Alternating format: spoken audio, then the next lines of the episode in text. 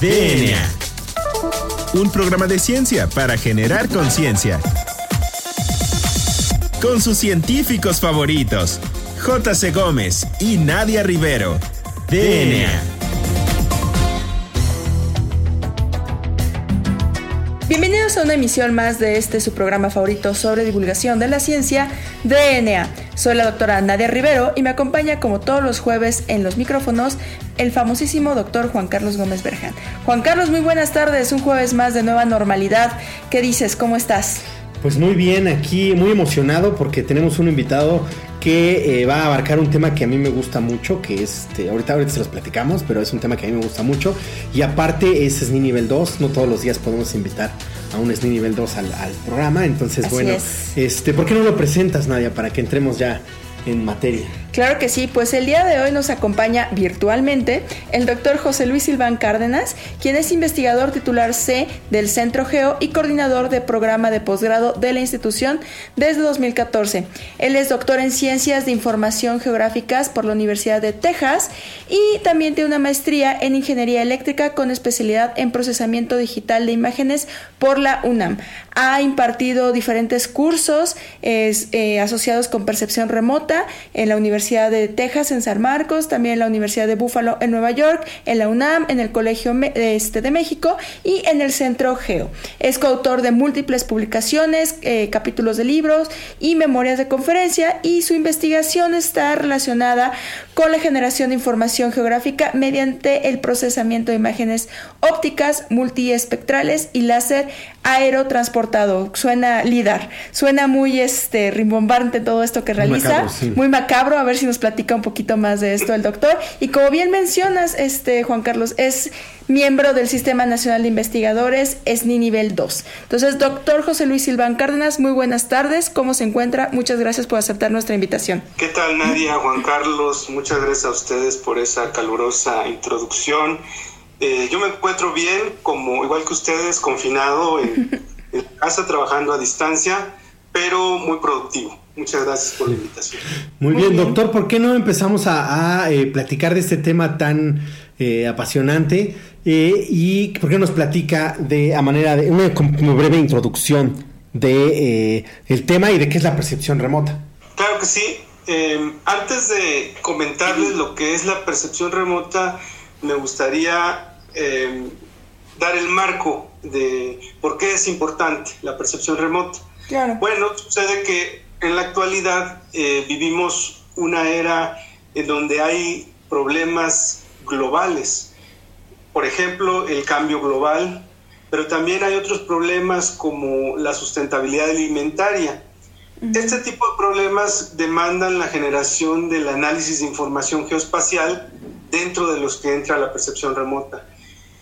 Y se requiere que estos eh, datos o esta información sea accesible a los tomadores de decisiones y al público en general en tiempo y calidad necesarios. Eh, hoy día se cuenta con tecnologías satelitales de observación de la Tierra y plataformas de procesamiento en la nube y, y muchos dispositivos que permiten mediciones y captación de información a distancia, sobre todo imágenes. Y en ese sentido, como ha crecido mucho la popularidad de las imágenes, pues eh, hoy en día desempeñan un papel importante en el estudio y el entendimiento de estos problemas. Este campo es el que denominamos nosotros como percepción remota y eh, trabajamos en él investigadores de diversas disciplinas.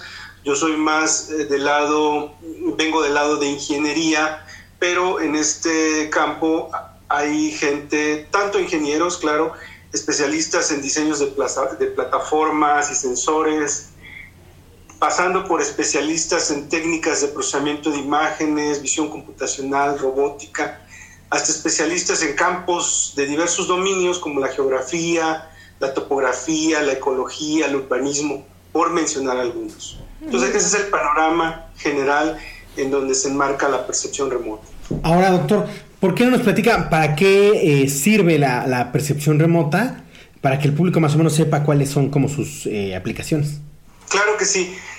Bueno, primero, ¿qué es la percepción remota? Formalmente, también se llama teledetección y es la ciencia técnica y arte de extraer información acerca de objetos a la distancia, típicamente mediante sensores a bordo de plataformas satelitales, pero también pueden estar a bordo de plataformas aéreas, aeronaves o plataformas terrestres, incluso automóviles. Eh, y esta información se extrae a partir de algoritmos de computadora. Entonces, es una ciencia porque emplea la física y las matemáticas para entender el fenómeno de transmisión de la energía y su interacción con los objetos.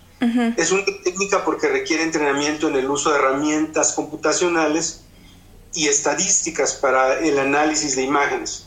Pero también es un arte en la medida en que se trata de una actividad comunicativa donde interviene la interpretación de la información visual. Ahora bien, ¿para qué sirve la percepción remota? Bueno, sirve para generar información sobre un territorio a diferentes escalas espaciales y temporales. Por ejemplo, hoy día se usa cotidianamente para el monitoreo en tiempo real de amenazas como los incendios forestales y los huracanes. En estudios mm. territoriales se emplea para cuantificar fenómenos de origen antropogénico como el crecimiento urbano, la deforestación de los bosques, la contaminación y desecación de los cuerpos de agua.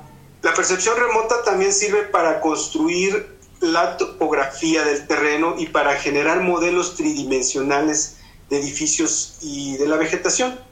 Esto se logra a partir de varias técnicas como interferometría de radar, escáner láser pulsado, fotogrametría digital, en fin, para un sinnúmero de aplicaciones. Podría pasarme aquí hablando de muchas aplicaciones, pero creo que no nos alcanzaría el tiempo. justo, justo esta era la siguiente pregunta, porque yo había leído por ahí que, por ejemplo, Bayer, que ya compró a Monsanto, estaba utilizando a la percepción remota para estos smart crops, que son los cultivos inteligentes. Entonces, no sé si nos podría platicar un poquito acerca de estas aplicaciones y sobre todo en beneficio de la sociedad. Y no sé si sepa algo de estos smart crops. Eh, como tal no conozco los smart crops, conozco el campo eh, que se denomina eh, en la academia eh, como agricultura de precisión. Y de lo que se trata es de usar imágenes, normalmente fotografía aérea, pero también imágenes satelitales, incluso drones, que levantan información de los cultivos y en tiempo real la analizan, generando información, por ejemplo, sobre humedad de suelo, sobre eh, cantidad de nitrógeno, eh, en fin, cantidad de una serie de, nutrientes que requieren los cultivos para crecer. Y entonces el mismo sistema, cuando ya está integrado eh, a, otros, a otros mecanismos, pues activa una serie de procesos para, por ejemplo, regar o para aplicar abono, en fin. Esos son sistemas más completos donde la percepción remota es solo una, una componente que corresponde al análisis de las imágenes. Eh, muy interesante. Eh, y por ejemplo, de eh, las, las imágenes de los satélites, hoy en día están disponibles para que cualquiera pueda accesar, pueda entrar a ellos, o seguimos todavía en aquella época en la que, bueno, México tiene su satélite, Estados Unidos su satélite, China tiene su satélite. ¿Cómo está esa, este, ese campo? Esa es una pregunta muy importante porque eh, ha habido recientemente mucho eh, esfuerzo a nivel internacional de generar eh, información satelital dirigida a la, a la, observación de la Tierra a nivel global y que sea de acceso abierto. los pioneros en esta área son ciertamente los Estados Unidos, la NASA con la serie Landsat, la, serie de satélites Landsat. Eh, ya ahora van en el Landsat 9 que se va a lanzar o estaba programado para lanzarse este, este año. Empezaron con Landsat 1, 2, 3, etcétera, hasta el 9. Y estos satélites, la idea es que recolectan imagen de todo, de todo el planeta con cierta frecuencia y se ponen eh, de acceso abierto en repositorios mm. eh, que son accesibles a cualquier persona para su análisis. Otra iniciativa más reciente es la de la Agencia Espacial Europea, que también eh, ha generado varias series eh, llamadas o denominadas Sentinel, Sentinel 1, 2, 3, 4 y 5, no recuerdo en qué número van, pero cada uno de estos satélites tiene una misión específica de recabar un tipo de información en particular, a veces es sobre la vegetación, a veces es sobre los océanos, a veces incluso sobre contaminantes, pero todos esos datos son abiertos. Mm. Y hay otros que son más de tipo comercial, eh, que, que, se venden y se, se, venden por kilómetro cuadrado generalmente, y estos son imágenes de mayor resolución, principalmente este, para estudios urbanos. Okay. De hecho, eh, eh, a mí me gustaría como profundizar un poquito más en esa parte, porque a eso iba mi pregunta qué tanta es la resolución que alcanzan estos satélites. Pero ¿qué le parece si ahorita dejamos hasta aquí la entrevista y regresando del corte ya profundizamos en el tema? Entonces, a todos nuestros radioescuchas, no se muevan, seguimos platicando con el doctor José Luis Silván Cárdenas. Esto es DNA.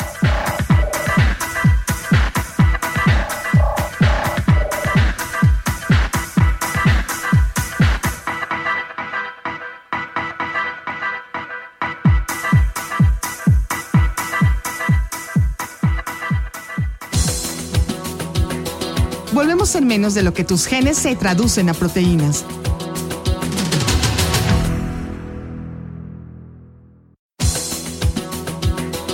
Ya recargamos ATP. Continuamos.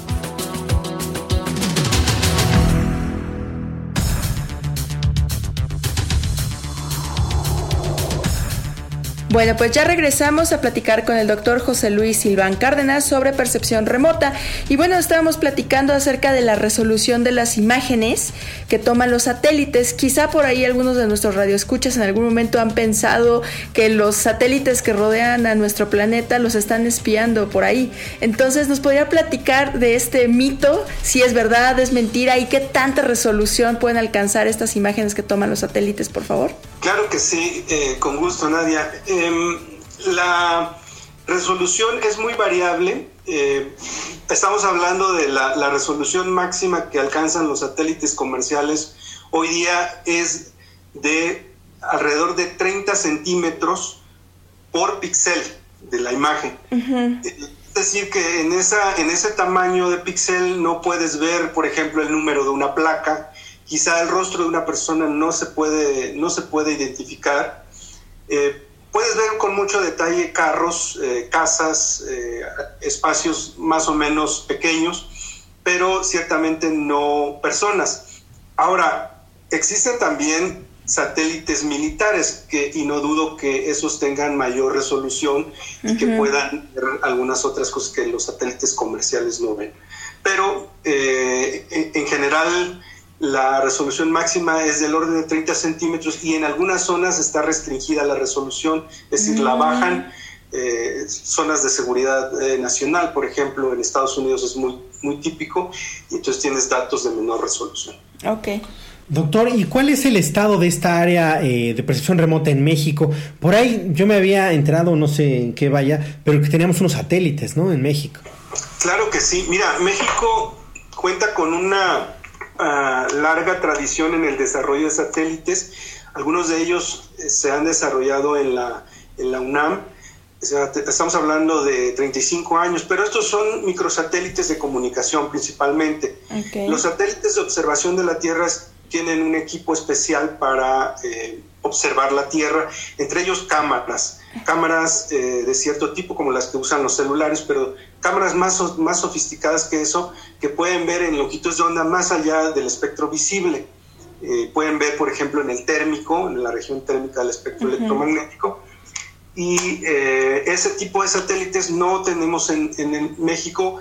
Eh, sé que hay varios desarrollos o intentos de desarrollos en, en algunos, algunas unidades académicas, como en el Politécnico, en la UNAM, pero estos todavía no se han puesto en órbita. Tampoco tenemos mucho desarrollo en lo que, en lo que respecta a los, al envío de, de estos aparatos. Eh, normalmente los satélites los ponemos en órbita con cohetes extranjeros desarrollados en Estados Unidos, en Japón y en otro en, algún otro país. ¿no? Ese es a grandes rasgos el estatus eh, que tenemos en el desarrollo de la tecnología de percepción remota. Y sobre las aplicaciones, de la percepción remota, ¿qué nos podría platicar, doctor? ¿Dónde podemos ver ya esta ciencia en acción? Igual de ahí podemos una vez retomar para que nos platique su trabajo. Bueno, eh, los productos de la percepción remota se pueden ver en, sobre todo en productos cartográficos como las series de vegetación y uso de suelo que genera el INEGI.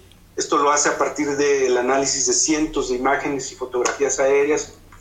Eh, por ejemplo, también la Conavio emplea imágenes de cierto tipo, MODIS y BIRS, se llaman imágenes hiperespectrales, para eh, el sistema de alerta temprana de incendios forestales. Entonces ellos emplean estas imágenes para identificar puntos de calor y advertir dónde se puede estar dando un incendio. Pero también hay numerosos estudios territoriales que instituciones como el Centro Geo o el Instituto de Geografía de la UNAM o alguna otra, alguna otra institución pueden llevar a cabo. Y en particular eh, quiero mencionar un par de proyectos en los que he trabajado recientemente. Uno de ellos es la cuantificación del crecimiento urbano que he trabajado en el corredor metropolitano Centro País, que corre desde Querétaro hasta San Luis Potosí, pasando por Guanajuato e Irapuato. Lo que hacemos en este proyecto es que a partir de la respuesta espectral que registran imágenes satelitales, Landsat, estimamos los porcentajes de cobertura de cada píxel de la imagen empleando una técnica conocida como de mezclado espectral y sin ahondar tanto en tecnicismos, lo que puedo hacer es compartirles eh, una liga donde pueden ver algunos resultados preliminares. Para los amigos del auditorio, si entran a jsilvan.users.earthengine como máquina de la Tierra, Earth, E-A-R-T-H-E-N-G-I-N-E.app, Ahí pueden ver algunas aplicaciones. Una de ellas también que se me hace interesante comentar a propósito de la pandemia del COVID es el uso de imágenes, eh, imágenes nocturnas para la redistribución de población. En este caso, en esa misma página hay, un, hay una aplicación que visualiza los datos de COVID. No está actualizada, pero pretendo actualizarla próximamente lo interesante de esta pequeña aplicación es que utiliza imágenes nocturnas para redistribuir el número de contagios eh, a zonas donde hay mucha iluminación, eh, con la idea de que a mayor iluminación hay más población en esa, en esa zona. Es decir, las zonas forestales, las zonas abiertas no van a tener infectados de COVID porque no hay población, básicamente. Esa es la idea. el tipo de aplicaciones que hacemos eh, en el centro geo. Pues a ver si le pasamos, vamos a, poner en el eh, Twitter yo creo el, link. Y eh, doctor, ¿cómo lo pueden contactar el auditorio? ¿Tiene algún este correo, alguna red social para que sepa o para que si quiere contactar para hacer algún trabajo en particular? Y o incluso este, para consultar su propio trabajo. Su propio trabajo. Claro que sí, para ver eh, el trabajo eh, se pueden entrar a la página del Centro Geo, www.centrogeo.org.mx. Sigan la línea de investigación sobre percepción remota que aparece ahí y ahí me encuentran o encuentran el trabajo que estamos haciendo. Mi correo es jsilvan.centrogeo.edu.mx y en Facebook estoy como José Luis Silván Cárdenas. Eh, entonces, eh, también ahí mismo pueden encontrar información sobre la oferta educativa que tenemos disponible. Muy bien, pues eh, lamentablemente no, no es más amplio el, programa y quisiéramos estar con estos temas hablando y hablando por horas. Sobre todo a mí me encanta ese tema. pero bueno, llegamos a nuestra última sección donde eh, les pedimos a nuestros eh, invitados que nos hablen de alguna recomendación que tengan. Ya el doctor nos dio un link bastante interesante, pero eh, ¿tendrá alguna recomendación de algún libro, documental, serie alguna Netflix. aplicación que quiera que nuestro auditorio, este, que quiera compartir con el auditorio? Bueno, en cuanto a libros de novelas y eso no conozco sobre en relación al tema, hay mucha mucha literatura muchos libros de texto que yo recomiendo a los que se inician en, esta, en este tema. eh, los libros de Emilio Chiuieco, por ejemplo, Fundamentos de Teledetección y Teledetección Ambiental, la observación de la Tierra desde el espacio, son buenas opciones para empezar a, empaparse el tema. Para temas más avanzados yo siempre recomiendo inscribirse a algún curso introductorio. En cuanto a documentales sobre el tema, solo conozco uno que me parece inspirador, se llama Earth from Space y es un gran documental científico que muestra una serie de aplicaciones de la percepción remota en la explicación de diversos fenómenos, tanto naturales como de origen antropogénico. Lo pueden googlear y lo encuentran seguramente en YouTube.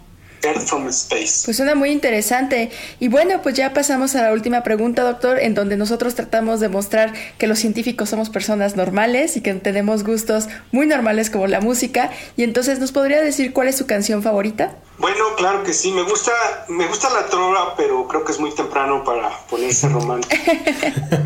Hay una canción de Coldplay que me gusta mucho porque salió cuando estaba trabajando en mi disertación doctoral y sonaba mucho en la radio estadounidense.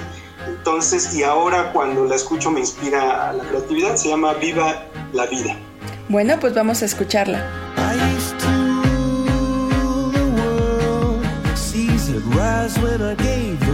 But now in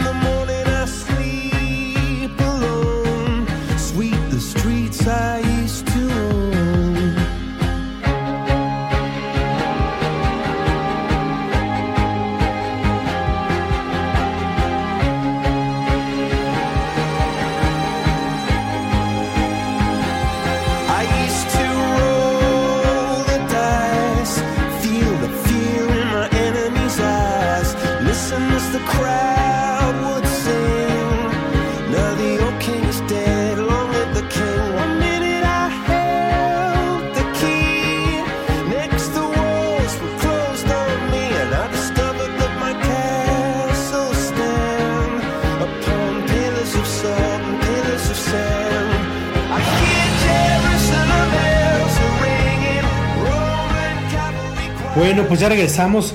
Eh, agradecemos a nuestro invitado, el doctor José Luis Silván. Doctor, muchísimas gracias por eh, su tiempo y por platicarnos, aunque sea un pedacito de su tema. Un gusto, al contrario. Bueno, y esperamos verlos próximamente en los micrófonos de DNA. Entonces, agradecemos a nuestro productor Hernán Nájera. Muchas gracias, Juan Carlos, un programa más. Y a todo nuestro auditorio, recuerden seguirnos en Instagram como arroba DNA Animer, en Twitter como arroba ImerDNA y en Facebook como ScienceSox. Eh, no olviden usar el hashtag Hablemos de Ciencia y si es ciencia, no es despilfarro para podernos contactar. Muy bien, hasta luego. Pues esto fue todo, esto es DNA, doctor, muchas gracias, hasta la próxima.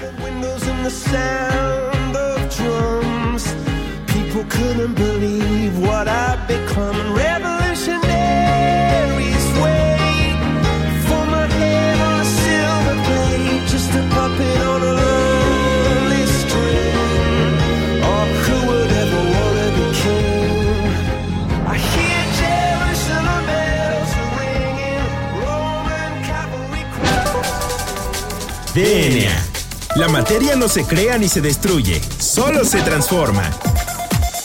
Nos vemos en el próximo programa de DNA, un programa de ciencia para generar conciencia.